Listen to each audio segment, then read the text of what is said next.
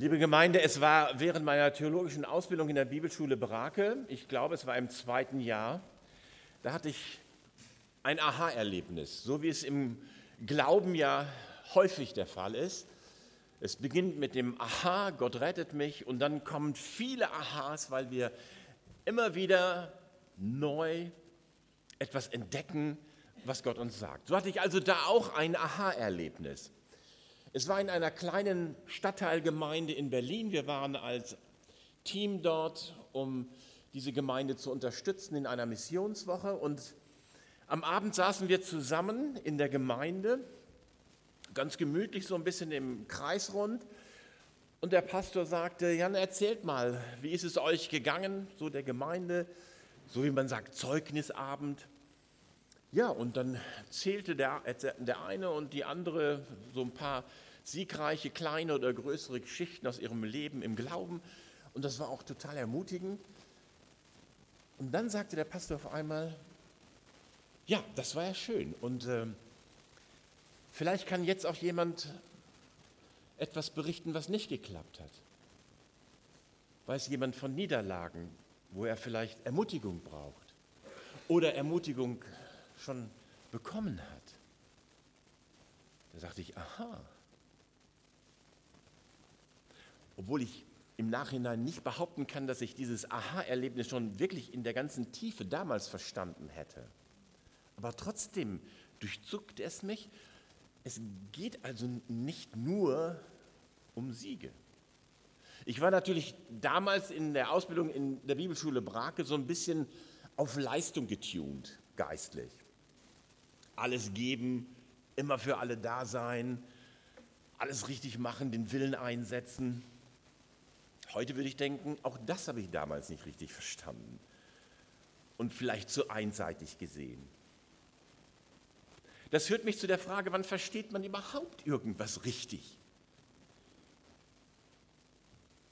Vielleicht ist es tatsächlich so, wie Paulus sagt, dass all unsere Erkenntnis am Ende eben Stückwerk ist und bleibt. Wir erkennen immer wieder ein Stück, vielleicht temporär, zeitlich richtig, und dann verändert es sich wieder. Und vielleicht gelingt es uns im Laufe eines Glaubenslebens, die einzelnen Stücke in ein ganz gut erkennbares Gesamtbild zusammenzufügen. Eine Gewähr dafür haben wir nicht. Was bleibt uns dann also? Ich würde mit der heutigen Predigt sagen, Ehrlichkeit. Ehrlichkeit bleibt uns. Und Ehrlichkeit kann von Anfang an unser Leben mit Gott begleiten. Und du kannst nichts Besseres machen, als immer ehrlich vor deinem Gott zu sein.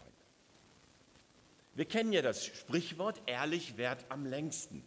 Ob das immer zutrifft in den sozialen Zusammenhängen unseres Lebens sei mal dahingestellt. Aber so ten, die Tendenz, denke ich, wird schon richtig aufgezeigt. Ehrlich sein. Wenn du vor jemandem ehrlich sein kannst, dann vor Gott. Vor Menschen trauen wir uns das nicht immer. Aber wir dürfen es uns vor Gott trauen. Das ist wichtig für unser Glaubensleben. Ehrlichkeit. Die Situation, die wir eben in der Schriftlese gehört haben, führt mich in das Leben des Petrus und in seiner Erfahrung, wie Gott mit ihm umgeht, Jesus. Petrus, der offensichtlich in dieser Situation sehr stark von sich überzeugt war, von dem, was er kann und von seiner Kraft, lässt sich zu dem Zeugnis eben hinreißen. Eins ist ganz sicher, im Gegensatz zu allen anderen hier. Eins ist sicher, ich, ich bleibe bei dir.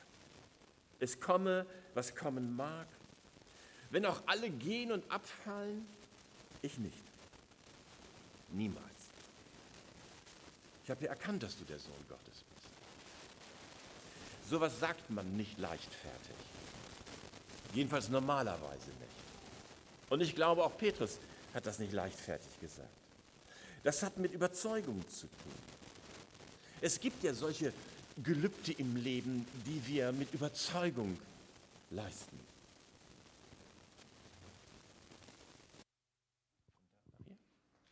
Okay. Jetzt wird es dynamisch. Jetzt kommt der Kugelblitz auf der Dings hier. Naja, egal.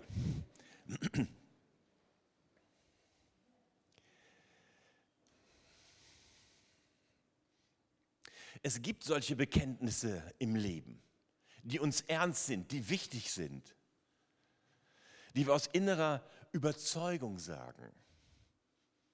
Vielleicht eben gerade aus Liebe zu einem Partner, einer Partnerin. Du kannst dich auf mich verlassen. Was auch immer passiert, in guten wie in schlechten Zeiten.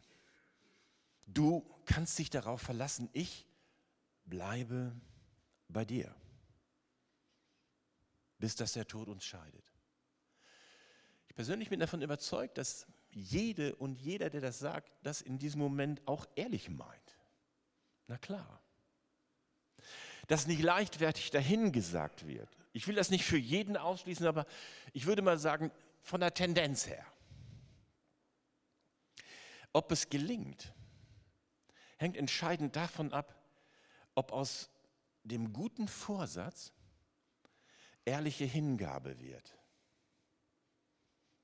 Das Sprichwort ehrlich wird am längsten sagt, dass uns die Wahrheit letztlich im Leben am weitesten bringt. Petrus war auf jeden Fall eine ehrliche Haut, kein Schwätzer. Er war vielleicht cholerisch. Wenn man so seine Geschichte liest, könnte man auf den Gedanken kommen. Oder zumindest impulsiv. Vielleicht würde heute jemand sagen, ADHS getrieben. Was auch immer, spielt gar keine Rolle. Er war ehrlich. Und das ist gut. Wollen wir in eine vertiefte Beziehung mit Gott hineinwachsen durch unseren Glauben, ist das die Voraussetzung. Das ist mein erster Punkt. Ehrliche Hingabe. Jeder hat sich schon mal vorgenommen, sein Leben neu zu ordnen, neue Ziele zu verfolgen. Wahrscheinlich geschieht das ganz oft eben in den Jahreswechseln.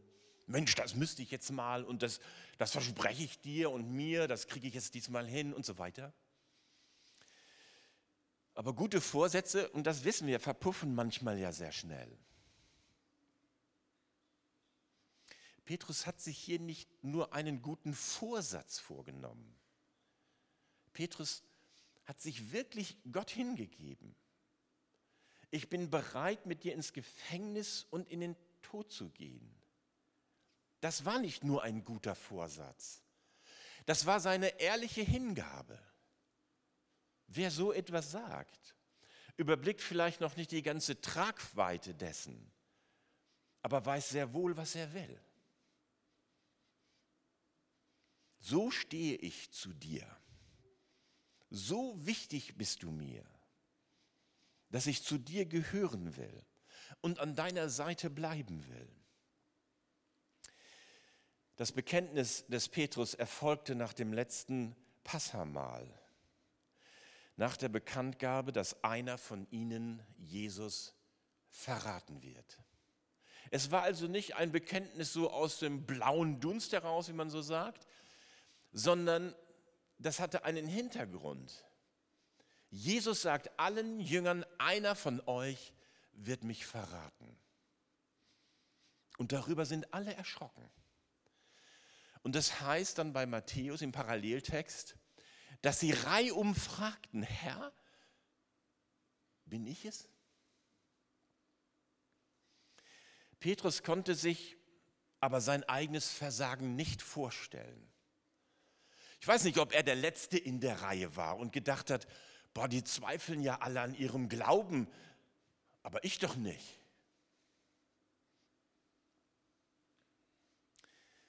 Petrus meint es ehrlich, nicht überheblich, auch wenn er die Konsequenzen für die Zukunft nicht übersieht.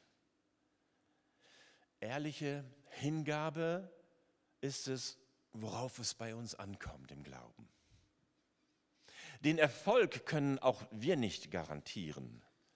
Das Einzige, was ich kann und vielleicht sogar was Gott als einziges wirklich von uns erwartet, ist, dass wir ehrlich bei ihm bleiben, uns ihm ehrlich hingeben. Mit allem, was wir sind und haben. Mit unseren Stärken, Schwächen, Fehlern. Alles, was unser Leben ausmacht. Aber eben, selbst wenn ich das mache, es gibt ja keine Garantie, dass alles gut geht. Wir würden uns das gerne wünschen, dass wenn wir richtig glauben, auch alles irgendwie funktioniert. Nur unsere Geschichte zeigt uns, das Leben ist nicht so. Und das führt mich zum zweiten. Der zweite ehrliche Punkt in unserem Leben. Ehrliche Tränen. Ehrliche Tränen. Ich bin bereit, mit dir ins Gefängnis und in den Tod zu gehen, sagte Petrus zu Jesus. Und so sah sich Petrus auch. Und das glaubte er auch von sich. Und dann kommt dieser ehrliche Satz Jesu. Noch bevor der Hahn kräht, wirst du mich dreimal verleugnen.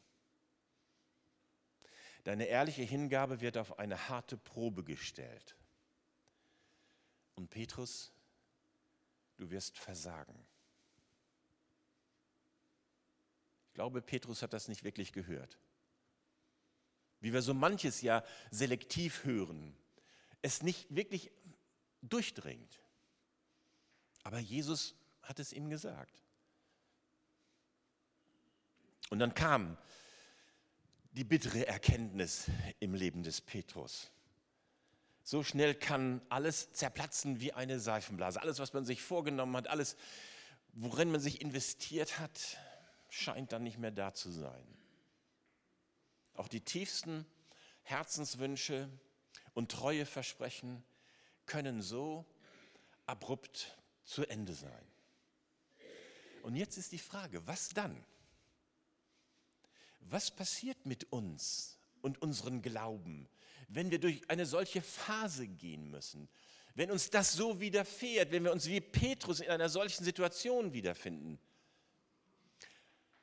Wir können das auch so ein paar Stufen runterholen. Es gibt so viele Situationen in unserem Leben, wo wir über Gott und über uns selbst enttäuscht sind. Wo all unser Glaube nicht mehr ausreicht, uns die nötige Zuversicht für die Gegenwart und die Zukunft zu vermitteln. Was ist, wenn das, was ein Herz am tiefsten und am stärksten bewegt, am Ende doch nicht gelingt? Sind wir dann auch am Ende mit unserem Glauben? Ich habe so bei mir gedacht, es ist wirklich für alle, die sie da hineingeben oder auch hineingezogen werden, eine seelsorgerliche Herausforderung, Menschen in solchen Situationen zu begleiten und zu stärken, sie in ihrem vielleicht Versagen nicht fallen zu lassen, nicht die Enttäuschten tun, sondern sie in Wahrheit begleiten. Und ich muss an Galater 6 denken, da heißt es in den ersten drei Versen, Brüder und Schwestern, wenn sich einer von euch zu einer Verfehlung hinreißen lässt, sollt ihr, die ihr von Gottes Geist geleitet werden, ihn liebevoll wieder zurechtbringen. Und seht dabei zu, dass ihr dabei nicht selbst zu Fall kommt. Jeder soll dem anderen helfen, seine Last zu tragen. Auf diese Weise erfüllt ihr das Gesetz, das Christus uns gegeben hat. Wer sich jedoch einbildet, besser zu sein als die anderen, der würde sich selbst betrügen. Als der Hahn krähte, so heißt es dann in unserem Text ja weiter, weinte Petrus bitterlich. Ehrliche Tränen über sich selbst. Eine ehrliche Traurigkeit. Er hatte es sich wirklich anders gedacht, war, hatte eine andere Überzeugung von sich. Feststellen zu müssen, dass man trotz aller ehrlichen Hingabe sein Vorhaben nicht umsetzen konnte, das ist eine tiefe und bittere Selbsterkenntnis. Aber ich denke, dahinter steckt die Frage auch, was trägt letztlich meinen Glauben? Was trägt letztlich meinen Glauben? Es ist ein menschlicher Entschluss, oder ist es ein menschlicher Entschluss, der meinen Glauben trägt? Ist es meine Willenskraft, mit der ich bei Jesus bleibe? Kommt es darauf an? Und muss ich deshalb immer selber irgendwie in einem Winkel meines Herzens unruhig bleiben? Ob es am Ende klappt? Ehrliche Hingabe, treue Schwüre und dann doch bittere Tränen? Petrus war zutiefst über sich erschüttert. Und ich dachte so bei mir, nichts, nichts davon ist uns fremd, ist mir fremd. Seine Herzenswunsch, seine Entschlossenheit und genauso seine Resignation und Verzweiflung im Versagen. Und ich fragte mich, wie kam es, dass Petrus dann letztlich doch nicht ganz aufgegeben hat? Etwa eben wie Judas. Zwei Punkte sind mir da wichtig. Es war eine geistgewirkte Traurigkeit. Sie ging wirklich tief, sie ging an die Wurzel. Eine ehrliche Traurigkeit. Nicht nur irgendwie aufgesetzt und schnell wieder verpuffend. In 2. Korinther 7, Vers 10 schreibt Paulus, denn die von Gott bewirkte Traurigkeit führt zur Umkehr und bringt Rettung. Wer sollte das jemals bereuen? Nur die Traurigkeit, die rein menschlicher Art ist, bewirkt den Tod. Das war eine gottgewirkte Traurigkeit. Jesus hat es ihm ja auch gesagt, das wird auf dich zukommen. Und das Zweite ist, dass Petrus nicht ins Bodenlose fiel, war das Ergebnis des Gebetes Jesu. Denn er hatte ihnen gesagt, der Satan wird euch sichten wie den Weizen. Und ich lasse das auch zu. Aber ich habe für dich gebetet, dass dein Glaube nicht aufhört. Zweimal Ehrlichkeit auf der Seite des Petrus. Ehrliche Hingabe, ehrliche Tränen. Und das dritte und letzte, das ehrliche Gebet Jesu. Wir können ehrlich vor Gott sein, weil er mit uns ja auch ehrlich umgeht. Es gibt keine wirklichen Überraschungen, wenn wir genau hinhören. Er sagte Petrus, was auf ihn zukommt. Und wie geht Jesus dann mit ihm um? Kein vorwurfsvoller Zeigefinger, ich habe es dir doch gesagt. Überhaupt keine Vorwürfe. Kein, jetzt reiß dich zusammen. Nein, ein ehrliches Gebet. Er trägt ihn im Gebet. Was hält nun unseren Glauben, deinen Glauben, wenn er angefochten ist? Wenn du dich selber kraftlos fühlst, dich dem, was, dem du ausgesetzt bist, nicht wirklich mehr stellen kannst wie zu anderen Zeiten? Es ist Jesus selbst, der deinen Glauben hält. Es ist Jesus, der dafür sorgt, dass der Glaube bei dir nicht aufhört. Du darfst ihm da vertrauen. Er steht vor Gott. Für dich. Nicht nur für Petrus. Und auch für mich. Für alle, die sich ihm ehrlich immer wieder anvertrauen. Vater, erhalte sie in deinem Namen, betete Jesus in Johannes 17. Und ich bitte dich nicht, dass du sie aus der Welt nimmst, sondern dass du sie bewahrst vor dem Bösen. Und in Hebräer 7, Vers 25 heißt es, deshalb kann er auch für immer alle retten, die durch ihn zu Gott kommen. Er lebt ewig und wird vor Gott für sie eintreten. Sein ehrliches Gebet hat nicht aufgehört. Sein hohepriesterliches Amt für die, die ihm nachfolgen, die an ihn glauben, die ehrlich sich immer wieder an ihn wenden, hat nicht aufgehört. Das ist der wahre Halt deines Glaubens. Es ist nicht deine Kraft. Es ist nicht meine Kraft. Es ist nicht nur unsere Entscheidung. Es ist nicht nur unsere Charaktereigenschaft, die wir einbringen. Es ist das Beten Jesu. Er weiß, dass über uns plötzlich Ängste hereinbrechen können, mit denen wir vorher vielleicht total gut umgehen konnten. Er weiß, dass wir manchmal durch Phasen des Lebens hindurch müssen, denen wir uns fast hilflos gegenübersehen. Und wo wir uns wünschen würden, dass unser Glaube stärker wäre, dass die Erinnerung an das, was er schon oft in unserem Leben getan hat, doch so stark wäre, dass die Gegenwart und die Zukunft auch wieder ein bisschen heller wird.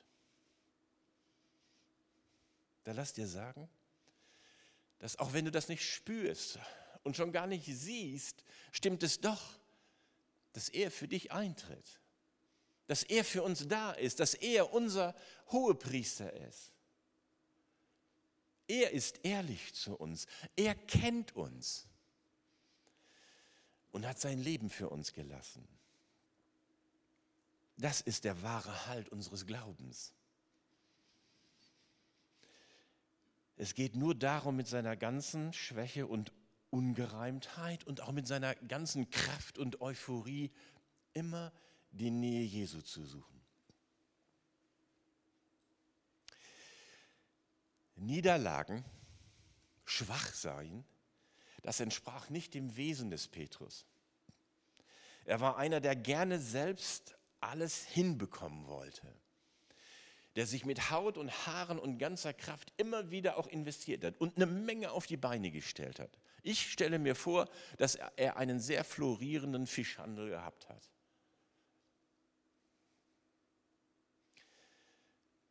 Es war, er war ein starker, ein starker, der aber trotzdem lernen musste, Schwachheit zuzugeben. Hat er das gelernt? glaube, Bibelleser ahnen, dass das, das so ist. Er schreibt im Petrusbrief, einige Jahre später, Gott widersteht den Hochmütigen, aber den Demütigen schenkt er Gnade. Und er ermutigt alle Christen, alle eure Sorgen werfet auf ihn, denn er sorgt für euch. Das hat er erfahren hat seine Lektionen an der Stelle gelernt. Und noch etwas Wichtiges. Jesus tritt im Gebet für uns ein, weil er den geistlichen Hintergrund kennt. Und das war auch bei Simon so. Simon, Simon, siehe, der Satan hat dich begehrt, hat euch gesichtet will euch sieben wie den Weizen. Da passiert etwas im Hintergrund, was unserem Durchblick ein bisschen verwehrt ist. Das wusste Petrus nicht. Jesus zeigt eine Szenerie auf, die stark an die Hintergrundgeschichte bei Hiob auch erinnert. Vertiefen wir jetzt aber zeitlich nicht. Da passiert also etwas in unserem Lebensbackground, was Einfluss auf unser Leben hat. Aber das muss uns keine Angst machen, weil Jesus da ist. Ich bete für dich. Ich halte dich fest in meiner Hand, weil ich das weiß und ich für dich bin. Muss dir nicht bange sein. Wir wissen ebenso wenig wie Petrus, wie unsere Situation, unser Leben, die Zusammenhänge aus der Welt Gottes aussehen. Ich habe schon manches Mal das Beispiel benutzt, dass unser Leben wie ein Teppich ist, der geknüpft wird mit all den Ereignissen unseres Lebens. Unser Problem ist nur, dass wir diesen geknüpften Teppich von unten sehen, von der unteren Seite. Und dann sieht so ein Teppich eigentlich nicht so schön aus. Da sieht man nur Knoten, Fransen und Gedödel. Aber wenn man von oben auf so einen Teppich schaut, es ist oft ein wunderbares, gleichmäßiges Muster. Da passt aber auch alles zusammen. Und dieses Vertrauen sollten wir zu Gott haben. Er sieht unser Leben. Er sorgt dafür, dass am Ende alles zusammenpasst. Selbst wenn wir im Moment nur Knoten und Fransen sehen, macht nichts. Es liegt ja nicht an uns. Wir sind ja in seiner Hand geborgen. Bei allem, was uns geschieht, dürfen wir ihm vertrauen weil er zu seinem Wort steht. Er wird uns nicht fallen lassen. Nachdem der Glaube aus eigener Kraft völlig zusammengebrochen war, schämte sich Petrus, dem Auferstandenen in die Augen zu stauen, weil er sich selbst für unbrauchbar hielt. Aber Jesus fragt ihn nur eine Frage. Hast du mich lieb? Petrus, hast du mich lieb? Und wollte nur eine ehrliche Antwort. Gut, er fragt ihn dann dreimal, vielleicht damit er sicher gehen wollte, dass es richtig tief ins Herz geht. Es geht nur darum, ob du mich liebst, ob du ehrlich mit mir durchs Leben gehen willst. Und was sagt Petrus? Herr, du weißt alle Dinge. Und damit können wir sein ganzes Versagen, alles, sein ganzes Leben subsumieren. Du weißt alle Dinge. Und deshalb weißt du auch, dass ich dich lieb habe. Und dann sagt Jesus, weide meine Lämmer und stärke meine Brüder. Jesus kann Petrus trotz seines Versagens gebrauchen. Jesus kennt Petrus, wie Petrus sich selbst nicht kennt. Und so geht es auch uns. Er kennt unsere ehrliche Hingabe, unsere Hoffnung, unsere Befürchtung, auch unser Versagen, unsere ehrlichen Tränen. Er kennt uns und er steht zu uns und hält uns. Und weil das so ist, glaube ich wirklich, dürfen wir diesen wichtigen Satz Jesu auch für uns hören, den er damals Petrus gesagt hat. Ich habe für dich gebetet, dass dein Glaube nicht aufhört. Ich komme zum Schluss. Als ich am Ende der Predigt und dieser Gedanken war, habe ich bei mir einfach nur gedacht, es ist so gut zu wissen, dass ich nicht alles nur allein bewältigen muss. Es ist so gut, dass nicht alles nur von mir abhängig ist. Es ist gut zu spüren, dass wir nicht allein dafür sorgen müssen, wie wir glauben, vertrauen, hoffen und dienen können. Es ist so gut zu wissen, dass Jesus an unserer Seite ist und für uns im Gebet eintritt. Und dass er uns immer wieder die Kraft und Hoffnung schenkt. Der uns immer wieder neu vertrauen lässt, wenn wir versagen, Angst haben oder Verzweiflung uns wegreißen will. Weil Gottes Gnade und Barmherzigkeit größer ist als all unser Versagen. Deshalb können wir vor ihm ehrlich sein. Und deshalb glaube ich in diesem Zusammenhang, Ehrlichkeit und ehrlich sein werden nicht nur am längsten, sondern bis in Ewigkeit. Amen.